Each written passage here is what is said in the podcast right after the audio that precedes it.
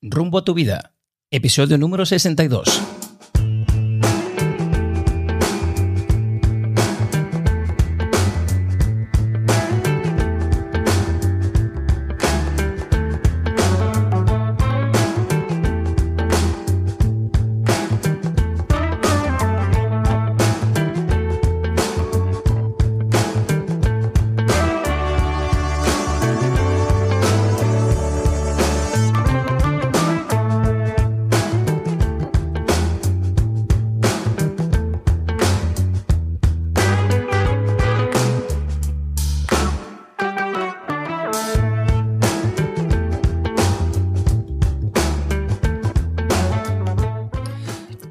Amigos? Y bienvenidos a un nuevo episodio de Rumbo a tu vida.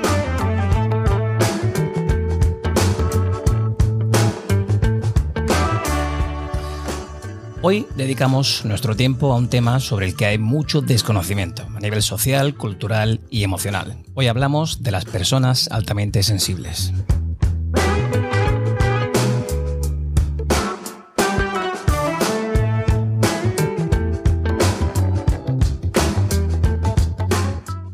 El cerebro es el órgano más enigmático del ser humano. Además de gobernar el cuerpo, controla la conducta y nos hace tomar conciencia de quiénes somos. Compuesto por millones de neuronas con miles de conexiones entre sí, su estudio es muy complejo ya que es muy difícil adentrarse en ese bosque de conexiones neuronales.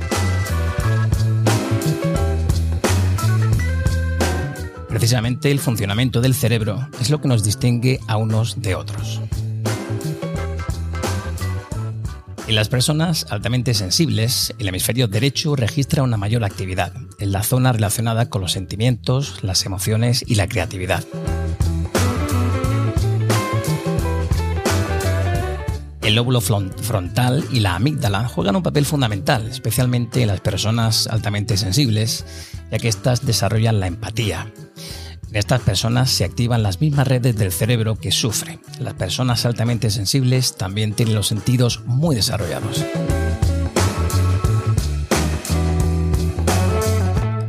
Bien, pues para hablar de la hipersensibilidad, hoy tenemos eh, invitado, hoy hemos invitado a Alberto López. Alberto es canalizador, formador en sanación por arquetipos, energía universal, Reiki, autor de libros y conferenciante hablamos de mejorar nuestra gestión emocional, conciencia espiritual, mental y física.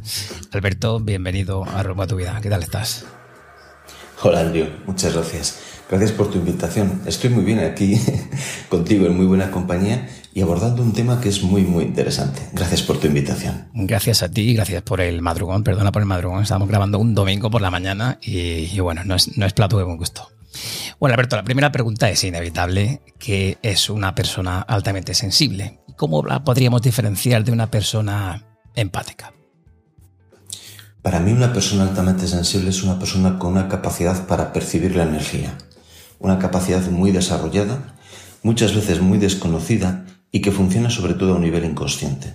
Es como si tuviésemos una antena muy potente y ni siquiera sabemos que tenemos esa antena. ¿Cómo distinguirla de una persona empática? Es que para mí son conceptos que van intrínsecamente unidos. Yo creo que una persona altamente sensible tiene una capacidad innata para la empatía. Lo que va a hacer es gestionarla mejor o peor. Porque mi empatía la puedo gestionar bien o la puedo gestionar desde la ignorancia. Si yo gestiono mi empatía desde la ignorancia, lo que hago es sufrir con todos aquellos que me rodean. Hacerme, permíteme esta expresión, hacer mío ese sufrimiento y en muchos casos llevar incluso a bloquearme. ¿A qué me refiero con bloquearme? A aislarme de los demás e incluso en una forma de huir del sufrimiento ajeno, convertirme en una especie de manipulador. Las personas altamente sensibles están sometidas a, por decirlo así, una lluvia constante de estímulos. Y si no sé gestionarlo, corro el riesgo de convertirme en alguien con capacidad para hacer daño a los demás. Claro, precisamente, precisamente, perdona que te interrumpa, Alberto, eh, vivimos rodeados de innumerables estímulos audiovisuales. ¿Cómo, ¿Cómo, gestiona una persona altamente sensible ese bombardeo constante de estímulos al que, al que vivimos sometidos? Pues mira, es que lo has definido muy bien. Es un bombardeo constante de estímulos audiovisuales, de estímulos químicos. Yo ahora voy a comer un plato de cualquier cosa y tiene excipiantes, colorantes, conservantes, me pongo un traje, tiene un montón de productos químicos para tintarlo. Todo eso me afecta. Entonces una de las medidas de gestión es buscar momentos de soledad, de soledad en las que desconecto de la televisión, desconecto de Internet, desconecto de YouTube y busco silencio. Silencio no solo físico, sino silencio mental. Y aquí aparece para mí la gran herramienta de una persona altamente sensible, que es la meditación y la naturaleza. Esos momentos en los que me olvido un poco de toda mi tecnología para centrarme en mi propia naturaleza y buscar silencio. Y por otro lado, e insistir mucho en una búsqueda de una alimentación también consciente, Andrew. Es necesario entender que una persona altamente sensible tiene un componente biológico real y que hay muchos productos alimenticios que nos atacan, porque son, son productos que me ayudan a estar inflamado. La inflamación intestinal, por ejemplo, hace que mi mente funcione de una manera peor, por decirlo así. Muchas personas que son altamente sensibles tienen sensibilidad a lo mejor a lo que llamaríamos interferencias electromagnéticas, un wifi, a lo mejor el teléfono que tengo junto a mi mesa de a la camilla donde duermo, lo que sea, todo ese tipo de cosas. Tengo que tener un, vamos a decirlo así, un trabajo de investigación, porque afectan y empeoran mi calidad de vida. Aunque hablamos sobre todo de emociones, cuando hablamos de las personas altamente sensibles, hay que hablar de todo ese bombardeo de estímulos, para irlos detectando e ir llevando una vida de más calidad. Fíjate que mencionas ahora la interferencia de alguna wifi, de redes eléctricas y demás. Yo te quería preguntar, Alberto, ¿qué relación eh, tiene una persona altamente sensible con la energía? Mira, para mí la energía es el origen de todo. Somos seres energéticos, nuestras almas, que en un momento dado encarnamos, nos rodeamos de carne, por decirlo así. Esa carne tiene un componente muy importante. ¿Cuál? Primero la antena, el sistema nervioso central que es la antena de, de todos, pero especialmente de las personas altamente sensibles que tienen una antena muy desarrollada. Esa antena va a percibir las emociones de los demás. Una emoción es una vibración. Cuando yo estoy con una persona que está enfadada, que está triste, que está enojada, lo que sea, estoy percibiendo esa vibración. Va a percibir también la energía específica de lugares. A lo mejor las personas altamente sensibles tenemos fama de caprichosos, porque yo esa cafetería no quiero ir que no me gusta. ¿Y por qué no te gusta? Pues no lo sé. ¿Por qué no te gusta? Por la energía que hay en esa cafetería. Porque hay sitios en los que me encuentro más cómodo.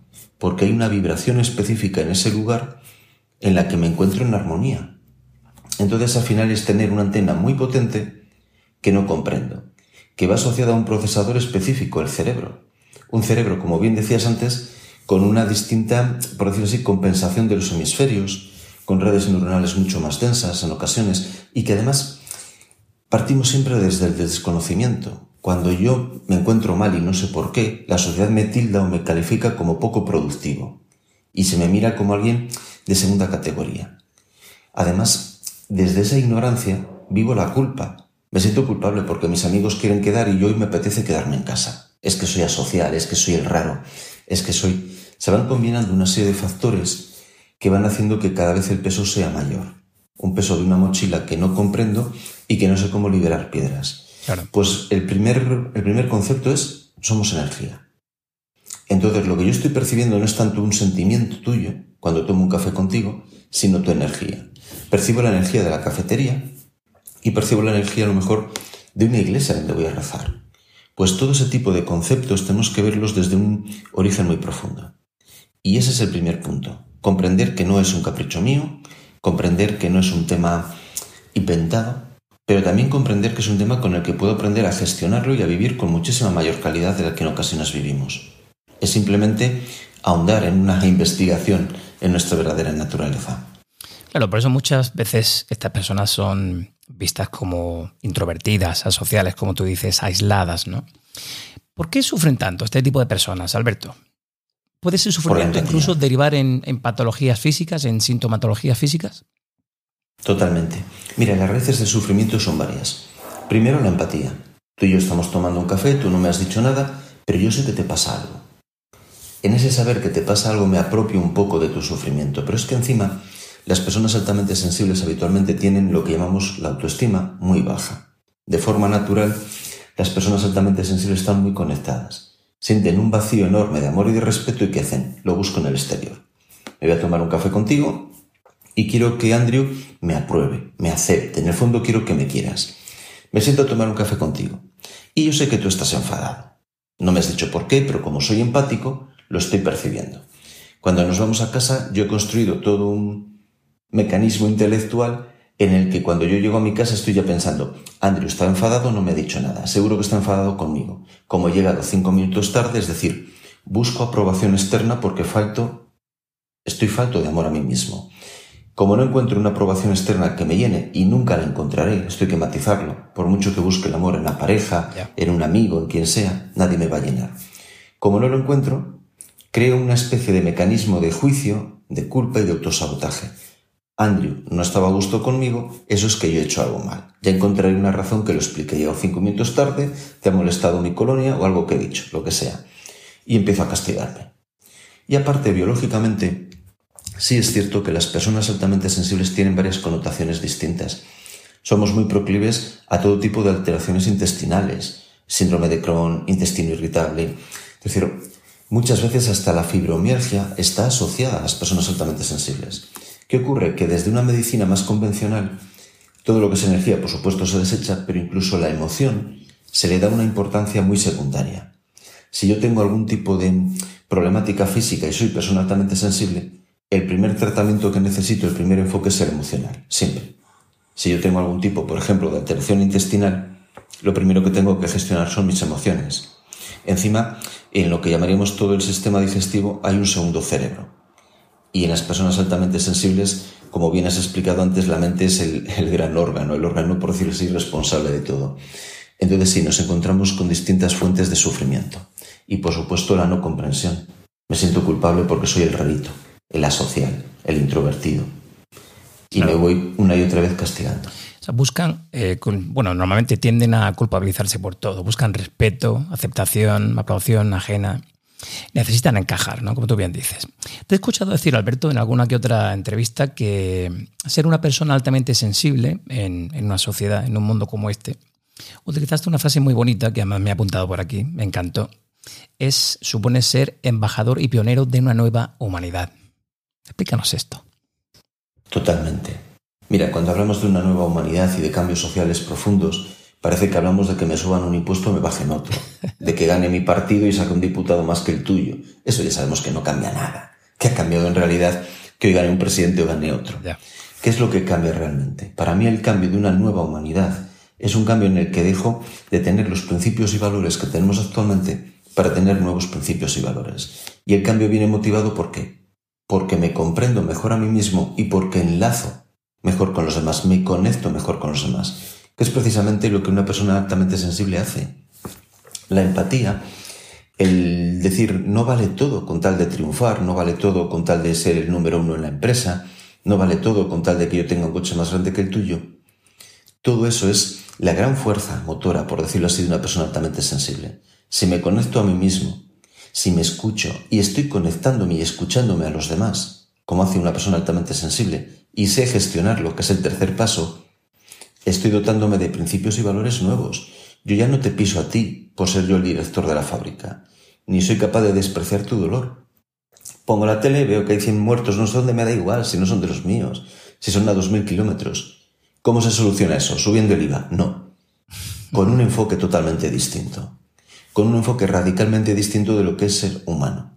Si yo pongo la tele y tu sufrimiento me duele, pero de verdad, ahí es donde se inicia el cambio si yo me veo a mí mismo no como un productor o un consumidor, sino con alguien que a lo mejor no entiendo exactamente lo que soy o no entro en dinámicas de almas, o, pero sí sé que las emociones y sentimientos cambian mi vida, que hay mucho más allá de consumir y producir. Ahí es donde está el motor de cambio. El motor de cambio no puede venir de aplicar un 1% más a un impuesto, que parece que es el gran cambio que la sociedad busca. Es cambiar radicalmente el concepto del ser humano. Y para cambiarlo no hay que ser teórico, hay que ser práctico. Si yo me tomo un café contigo y me duele tu, sufrimiento, yo busco tu cambio, porque está asociado al mío.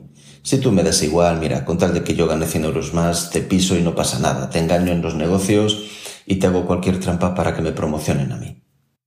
Pues la clave es esa, la empatía y el autoconocimiento. Y son dos puntos muy fuertes en las personas altamente sensibles. Totalmente este tipo de personas suelen tener también cambios de humor bruscos, ¿no?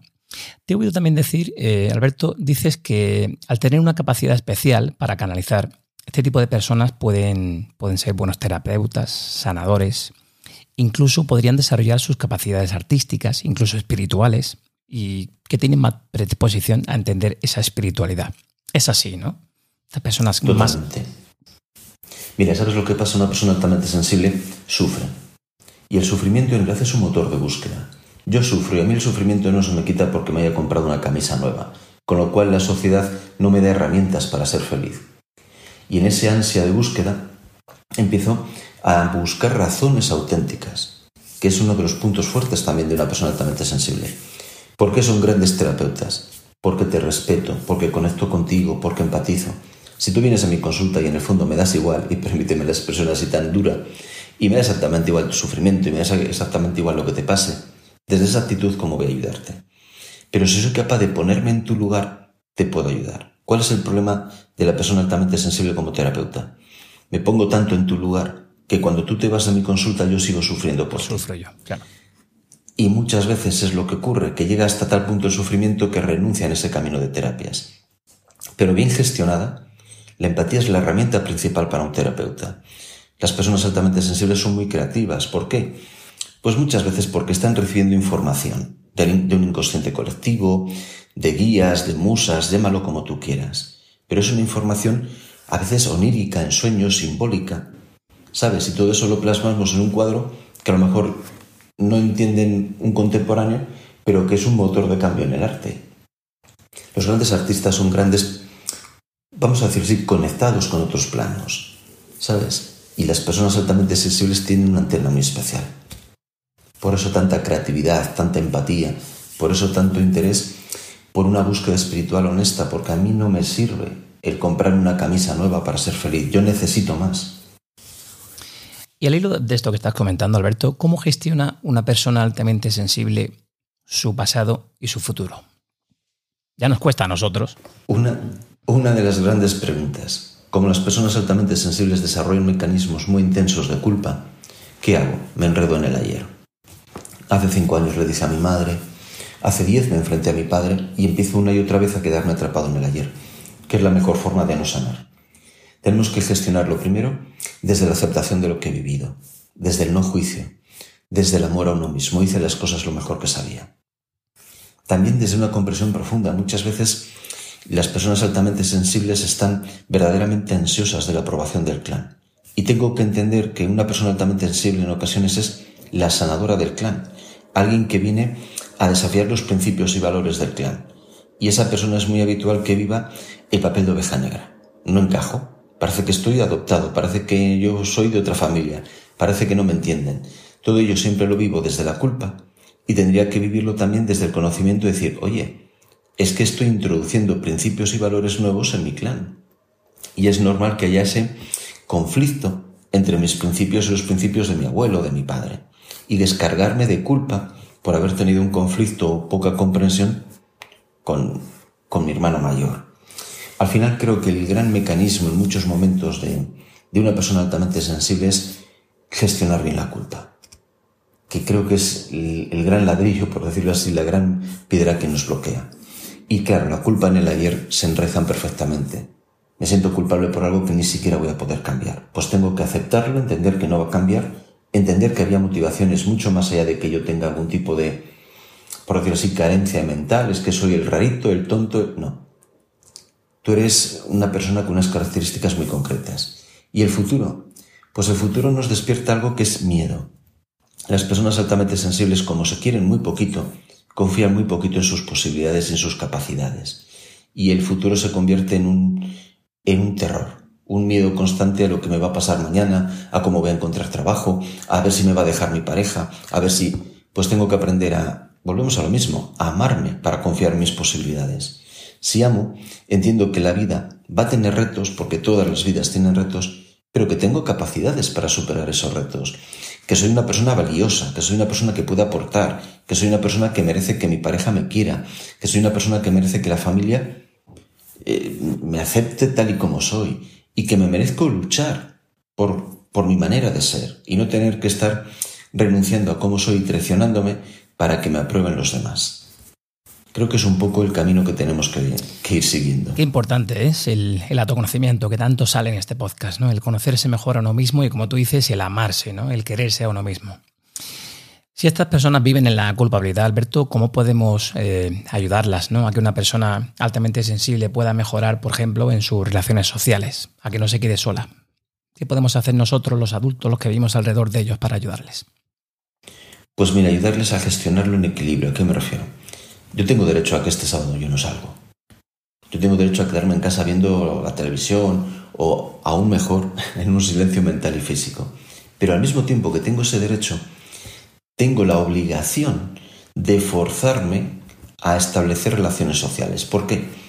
Porque como persona altamente sensible, hoy el, silencio, la desconexión, el aislarme, me resulta muy atractivo y es una satisfacción inmediata y es una necesidad. Pero si me aíslo demasiado y me dejo llevar por esa corriente de búsqueda de soledad, la soledad se va a volver en mi contra, que es lo que nos pasa a las personas altamente sensibles.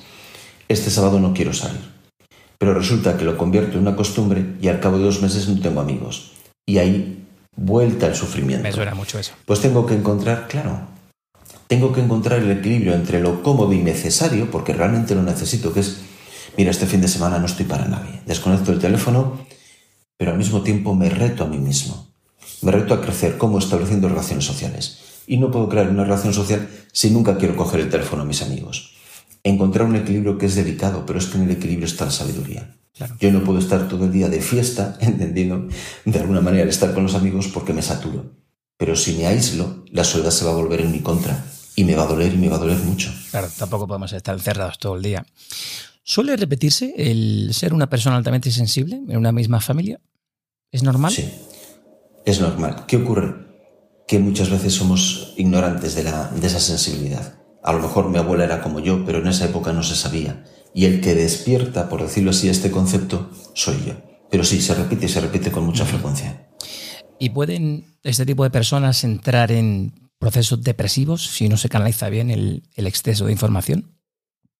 Pues fíjate, si yo tengo culpa, si tengo poca autoestima, si quiero cambiar un pasado que no voy a poder cambiar, y si tengo miedo al mañana, y si estoy todo el día intentando que me aprueben, tengo un montón de cartas a mi favor para entrar en... Exactamente, para entrar en depresión. Totalmente, totalmente. Eh, como yo decía antes, el, el hemisferio derecho de estas personas, el de las emociones, la creatividad, es más activo. Tiene mayor sensibilidad también a la hora de captar y percibir olores, ¿no? Sentir la energía cuando están en un grupo de personas. Como tú bien decías, también perciben cuando alguien está triste, si puede tener un problema o no. La estimulación de la, sensibilidad puede ser algo muy bueno, ¿no? Puede abrirnos unas puertas que normalmente están cerradas, ¿no? Es decir, si trabajamos eso en la dirección correcta, podría ir a nuestro favor, ¿no? Has dado con la clave, en la dirección correcta. Si yo sé trabajarlo en una dirección adecuada, me va a abrir unas puertas en creatividad, en arte, en terapias, en la literatura. Me va a abrir unas puertas increíbles. Si en realidad una persona altamente sensible es una persona que tiene, por decirlo así, unas capacidades y unos potenciales enormes. Lo que pasa es que está encajada en una sociedad que muchas veces no lo valora, porque valoramos solo el consumo y el producir, pase lo que pase, y partimos de la ignorancia. Pero es una persona que es extraordinariamente rica en creatividad, en conexión, en empatía, en autoconocimiento. Tiene unas posibilidades enormes, pero gestionándola libre de culpa claro. y con una comprensión más profunda. Dicen, Alberto, que las personas altamente sensibles tienden a protegerse con una coraza porque, bueno, de lo contrario no podrían sobrevivir en esta sociedad de la que, ya que estamos educados para no ser sensibles. El otro día escuchaba a una, a una paz decir, eh, todo en esta sociedad está enfocado a tapar la sensibilidad. Qué triste esto, ¿no? Somos una sociedad anestesiada. Cuando yo tengo un problema conmigo mismo, ¿qué hago? Me compro un reloj nuevo cuando he discutido con mi pareja, ¿qué hago? Nos vamos a cenar. La cena no va a solucionar nada, pero estamos educados para anestesiar, no para solucionar. Y la anestesia suele ser a través del consumo. La persona altamente sensible va a llegar muy pronto a una conclusión. Da igual lo que consuma, esto no me hace feliz. Y ya no encajo en la sociedad. Claro, cuando el sufrimiento es mucho y cuando tienes un hambre de respuestas auténticas, ya no encajas en el patrón social. En esta sociedad dormida, anestesiada, la persona altamente sensible necesita respuestas que vayan más allá de compra. Tú compra que con eso ya serás feliz. Pues no. Necesitamos otros caminos. ¿Y es cierto eso de que las personas altamente sensibles pueden transformar grupos de personas en equipos? Yo creo que sí. Mira, yo he trabajado durante mucho tiempo en la empresa y en los equipos, aunque había cierta coordinación y cierta compenetración, había muchísima competitividad mal entendida. Yo estoy a favor de la competitividad bien entendida, pero mal entendida se vuelca o se transforma en el enfrentamiento constante. Cuando una persona es tolerante, cuando una persona entiende al otro, cuando una persona te ayuda a gestionar tus emociones, al final no nos engañemos, todos tenemos emociones por mucho que queremos anestesiarlas. Esa persona es el cimiento, el pegamento de un grupo unido. Y un grupo unido va a llegar mucho más lejos. Una persona altamente sensible que es capaz de gestionar bien sus emociones, es capaz de unificar un grupo y de hacerle crecer, vamos, a unos límites inimaginables. Totalmente, totalmente verdad. Alberto, las personas altamente sensibles ya desde bebés tienen comportamientos diferentes, ¿no? Se muestran inquietos, reaccionan a todo, notamos que son más sensibles emocionalmente, ¿no? Dicen los psicólogos que estos niños desde pequeños necesitan mucho contacto físico y además que son sensibles hasta la ropa, las texturas, la temperatura. Claro, de no conocer esto, uno a primeras pensaría, bueno, que, bebé más retorcido tengo, ¿no? Qué raro, ¿no? No para de llorar, se queja por todo, ¿no? es que es algo innato. Es algo que tenemos, no es algo que vayamos aprendiendo. La, alta sensibilidad no es algo que yo aprenda en la escuela. Es algo que forma parte de mí, como el tener los ojos azules. Yo necesito más contacto físico porque estoy buscando más amor. Necesito evitar determinados tipos de componentes químicos porque mi piel es más sensible a productos químicos concretos o a olores específicos. Es que esa sensibilidad es real. Si yo tengo un sistema nervioso que es más sensible, lo tengo desde las primeras células, incluso antes de nacer. Y como, vuelvo a lo mismo, como ignoramos todo esto como sociedad, pues bueno, pensamos que es que es un niño un poco caprichoso, un poco... No, no, no, no, es una necesidad real. He oído también, perdona, he oído también decir a los psicólogos que dicen que la infancia, eh, en la infancia los, niños altamente sensibles pueden ser un factor de riesgo, ¿no? Cuando viven situaciones o experiencias que les desbordan a nivel emocional, ¿no? Ya que no, no, son capaces de comprender lo que les está ocurriendo. Es que sabes lo que pasa, que yo como mente adulta puedo entender muchas cosas, pero como mente infantil no. Por ejemplo, yo como mente adulta puedo entender que mi padre tenga que trabajar 10 horas o que mi madre tenga que abandonarme, entre comillas, esta expresión, en la guardería para ir a trabajar, pero yo como niño lo vivo como un abandono. Como adulto entiendo que tiene sus obligaciones, que tiene que trabajar tanto mi padre como mi madre, todo ese tipo de cosas. Pero como niño para mí es un abandono, me han dejado. Entonces ese tipo de circunstancias, si no las sé gestionar, desemboca en un sufrimiento enorme. Y además como niño hay otra cosa que me pasa. Me ha castigado mi madre, me ha castigado mi padre, eso es porque no me quieren. No soy digno de su amor. He hecho las cosas tan mal que ya no me quieren. Además, estos niños, estos niños llegan a decir que ellos viven dos infancias, ¿no? Ellos, por una parte, viven lo que ven fuera, que está ocurriendo fuera, pero también viven lo que está ocurriendo dentro de ellos, ¿no? muchas veces pensamos que son personas alegres, ya que se muestran, bueno, pues sonrientes, risueños, pero luego por dentro descubrimos que están tristes, ¿no? Por cómo viven, cómo perciben las diferentes situaciones, ¿no? Se pueden llegar a sentir, como tú bien dices, incomprendidos. Y algo de incomprensión también. Eh, como te decía al principio, la alta sensibilidad a menudo se confunde mucho con, el déficit de atención, con la hiperactividad, incluso con el autismo. ¿Qué los diferencia? Pues mira, yo creo que la alta sensibilidad puede ser, por ejemplo, el origen de alguna de estas circunstancias, pero habría que tratarlas de forma específica y con recursos sobre todo emocionales distintos. Los niños, por ejemplo, que son altamente sensibles, en ocasiones tienden incluso a autolesionarse, niños que se pegan. Castigas a tu hijo, le echas la bronca, permíteme una expresión, porque ha hecho algo mal y ¿qué hace el niño? Se pega a sí mismo.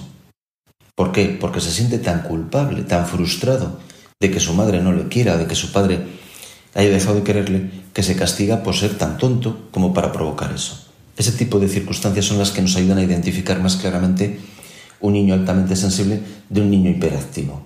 Muchas veces los niños altamente sensibles son niños con déficit de atención. ¿Por qué? Porque tengo tantos estímulos que no sé a cuál tengo que hacer caso.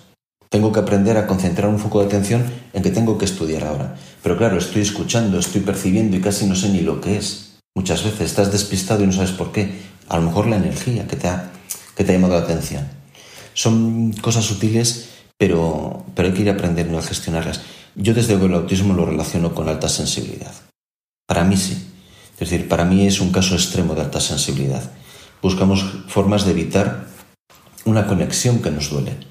Y en esa búsqueda de, evitar esa conexión llegamos a bloquearnos. Pero yo creo que muchas veces el autismo está muy emparentado, por decirlo así, con, con alta sensibilidad. Alberto, si te parece, eh, hablemos ahora de los problemas que pueden encontrar las personas altamente sensibles cuando llegan a la adolescencia. Los problemas que puede tener se agravan, dicen los psicólogos, cuando llegan a esta etapa de su vida porque aparecen todos estos aspectos o estas inseguridades, como tú mencionabas, este sufrimiento eh, que se ha quedado sin, sin trabajar, sin desarrollar. Puede aparecer el fracaso escolar, pueden tener relaciones conflictivas, como tú vienes comentando, incluso el aislamiento ¿Cómo podríamos nosotros ayudarles a que ellos sean conscientes de, sus auténticas capacidades? Hay que trabajar siempre la autoestima. ¿Qué pasa? Que como normalmente una persona altamente sensible tiene baja autoestima, cuando llega a la adolescencia y empieza a tener parejas y demás, atrae a personas con las que va a establecer relaciones de codependencia. ¿A qué me refiero? Estoy dispuesto a cualquier cosa con tal de que tú me quieras. Y atraigo a personas en relaciones en las que yo voy a ser muchas veces la víctima de una persona que en muchos sentidos va a abusar de mí, emocional, intelectual o incluso físicamente. Si la relación se estropea o yo no tengo un grupo de amigos como me gustaría tener, me siento culpable. Soy yo el culpable de esto que estoy viendo. Me autocastigo. En la adolescencia tengo que tomar muchas decisiones, porque por ejemplo tengo que elegir, oye, cuando termine estos estudios voy a seguir estudiando, voy a trabajar. ¿Y qué pasa? Que lo voy a tomar esas decisiones desde, la, desde un prisma concreto no confío en mis posibilidades. No creo en mí, no me quiero, no me respeto. Así que siempre voy a autosabotearme. A un adolescente hay que marcarle unos límites, en el sentido de decir, tiene que tener un ámbito de seguridad. Si haces esto así, se respeta la convivencia y estamos, por decirlo así, estamos bien orientados. Pero al mismo tiempo que le marco unos límites, tengo que darle una flexibilidad para que él también explore y conozca. Y además en esta, en esta, en esta etapa construimos una identidad. Es más importante que nunca insistir en ese trabajo en liberarme de la culpa, entender la diferencia entre culpa y responsabilidad. Yo soy responsable de si he estudiado poco o mucho, por ejemplo, de cara a un examen, pero a lo mejor no soy culpable de un, de un fracaso, de un suspenso. Primero, no tengo que verlo como un fracaso, sino como algo que hay que solventar. Tengo que buscar las raíces de ese suspenso, pero sin castigarme. No es que yo sea alguien incapaz, sino que a lo mejor he cometido algún tipo de error. Responsabilidad y culpa, aprender a distinguirlas siempre, evitar los castigos. Y aquí cuando digo castigos me refiero al autocastigo sobre todo. A ese adolescente que se castiga a sí mismo incluso a veces, como decía antes, con agresiones físicas, pero sobre todo con una dinámica mental, una, una charla mental muy negativa. Yo es que soy muy tonto. Yo es que no valgo para estudiar. Yo es que no soy tan listo como mis amigos, o no soy tan guapo, tan simpático como Pepe. Y esa dinámica de charla totalmente cargada de prejuicios hacia mí mismo me va a llevar a fracasar. Y ese fracaso va a alimentar la charla y se establece un círculo vicioso. Entonces siempre intentar darle una visión más optimista de la vida, que confíe en sí mismo, darle la posibilidad de explorar, si le interesa el arte, lo que sea, y al mismo tiempo retarle. A participar, por ejemplo, en actividades colectivas, para que no se convierta en un ser aislado. Hay que buscar un equilibrio entre cierta flexibilidad y al mismo tiempo cierta firmeza. Muchos médicos dicen que la hipersensibilidad puede llevar a extremos, ¿no? Eh, la hipersensibilidad no entendida podría llevarnos, como tú vienes diciendo, al aislamiento, a la drogadicción incluso, o por el contrario, si conectan desde adolescentes con un buen profesor que les entiende, que empatiza con ellos, o si viven, por ejemplo, en una familia que también les entiende, que es, que es consciente de sus capacidades y que, y que puede orientarles a que desarrollen y a que vivan esa vida con, de la mejor forma posible, pues es muy importante.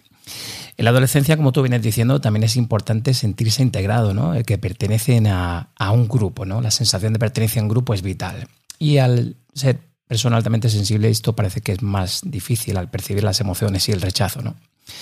Tú mencionas también la, vergüenza, ¿no? La presión de grupo, el aislamiento. ¿Le cuesta más a las personas altamente sensibles hablar, mostrarse en grupo? Fíjate, les cuesta más siendo los que mejor lo hacen. Esto quiero explicarlo. Si tú coges ahora una lista de los grandes comunicadores, de los grandes artistas, de los grandes actores, de las personas que son referentes sociales, estoy convencido de que hay un porcentaje elevadísimo de personas altamente sensibles. Porque una persona altamente sensible tiene una empatía y una capacidad para la comunicación y la creatividad e incluso si los desarrolla un magnetismo, el carisma, que muy pocas personas tienen. ¿Qué pasa?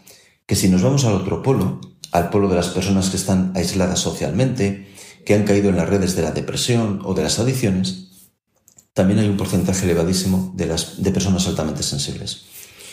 Una persona altamente sensible tiene mucha más tendencia a la depresión y tiene mucha más tendencia hacia dinámicas de castigo.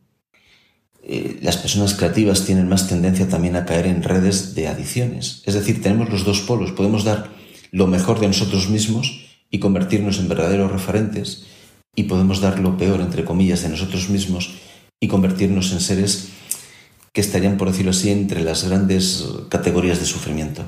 Los grandes comunicadores al final son personas que saben empatizar con el auditorio, que saben conectar. ¿Qué pasa?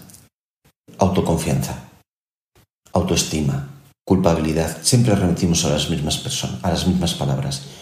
Una persona altamente sensible que confía en sí misma, que desarrolla seguridad, que desarrolla carisma, porque el carisma también se puede trabajar, que desarrolla la capacidad de empatizar para que sea positiva y no tan negativa, se convierte en alguien que puede hechizar, permíteme la palabra, a un auditorio, que puede hablarte de tus sentimientos, de cómo te comportas, mejor que cualquier otro que no sabe empatizar ni conocer lo que estás sintiendo. De verdad tenemos un potencial enorme, las personas altamente sensibles. Y eso sí que quiero remarcarlo. El potencial de una persona altamente sensible bien gestionado es deslumbrante. Mira, me, alegra mucho que digas eso porque hemos pasado por la infancia, hemos pasado por la adolescencia, pero si te parece, acabemos el podcast hablando de, los adultos. Pudiera darse el caso de que de llegar a adulto, a ser adulto y no ser consciente de que eres una persona altamente sensible. Y por lo tanto acabar, por ejemplo, en la profesión equivocada. ¿no? De ahí la importancia de, ser consciente de tus capacidades. Quizás sabiendo esto, eh, podemos encontrar más profesiones más afines a estas capacidades, ¿no? No continuar haciendo lo que estabas haciendo, porque, no sé, puede llegar a enfermar. Yo escuché el otro día el caso de una enfermera persona altamente sensible que se dio cuenta muy tarde y decía que ella sufría todos los días los casos de los pacientes en sus propias carnes en casa. Entonces es importantísimo, ¿verdad? El saber cuáles son tus capacidades lo antes posible. Mira, yo distinguiría dos tipos de profesiones. La equivocada, que es la que he escogido muchas veces porque le gustaba a mi padre y no quiero enfrentarme al clan porque necesito su aprobación. Y la correcta, pero que estoy gestionando de manera equivocada. A lo mejor esta enfermera está donde debe estar y lo que tiene que hacer es aprender a decir, bueno, salgo del hospital, cierro la puerta, literal del hospital, pero cierro la puerta también metafórica y dejo atrás el sufrimiento del paciente, que se puede hacer.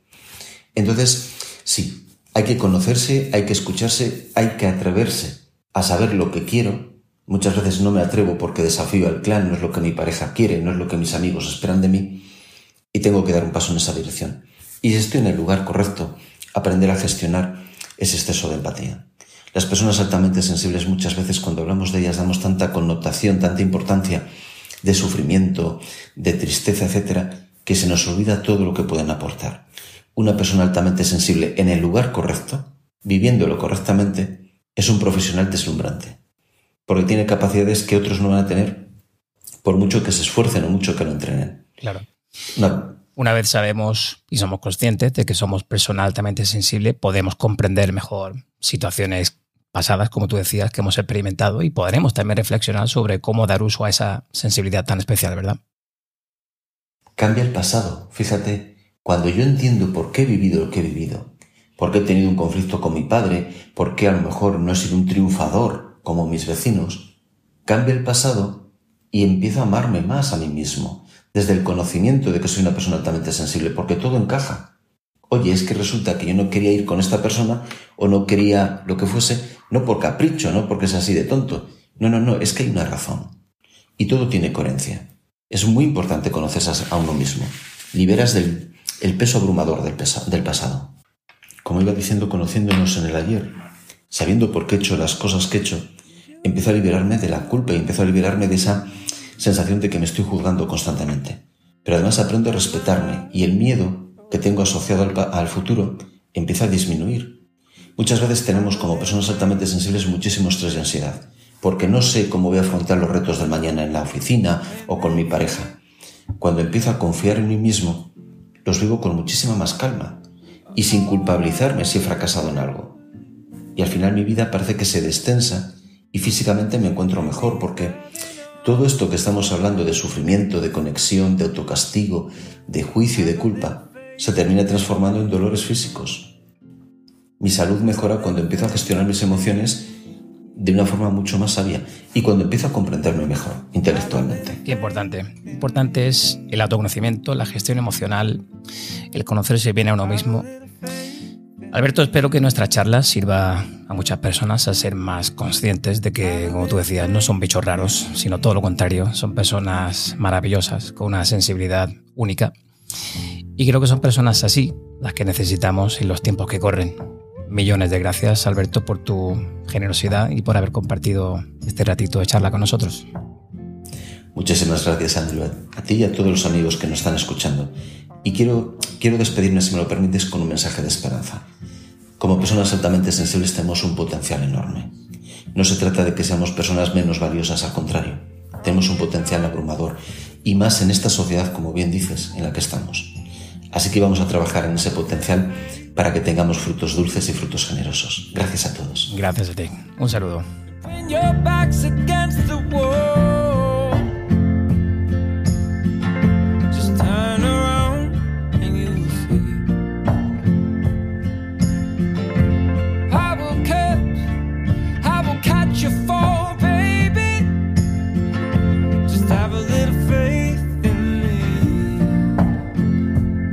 Como bien decía Alberto, Alberto López, gran comunicador, muy elocuente por cierto, me ha encantado charlar con él. Son personas así las que necesitamos hoy en día para construir una sociedad mejor. Empecemos esa pequeña revolución.